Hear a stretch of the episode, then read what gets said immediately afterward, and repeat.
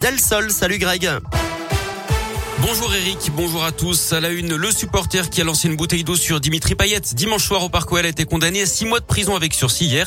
Une peine assortie d'une mise à l'épreuve pendant deux ans. Il écope également de trois ans d'interdiction de port d'armes et ne pourra pas remettre les pieds au stade de Dessine pendant cinq ans. Il devra d'ailleurs pointer au commissariat chaque jour de match de l'OL à domicile. Dans l'actu également, ce nouveau conseil de défense sanitaire. Aujourd'hui, plusieurs pistes sont à l'étude pour tenter d'enrayer la progression de l'épidémie.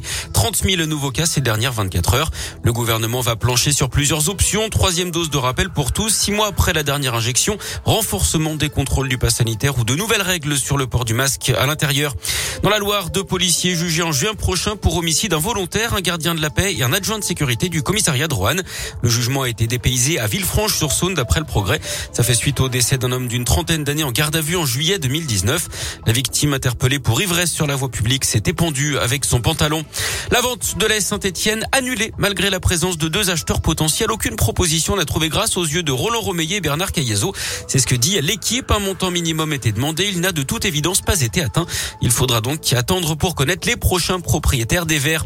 Le sport, le foot sur le terrain avec Lille qui se rapproche de les huitièmes de finale de la Ligue des Champions après sa victoire 1-0 face à Salzbourg hier soir. Les nordistes sont désormais leaders de leur poule. Et puis la météo avec des éclaircies. Aujourd'hui, il fera 1 à 3 degrés ce matin en moyenne. Le ciel sera voilé cet après-midi avec des températures qui vont grimper jusqu'à 10 degrés.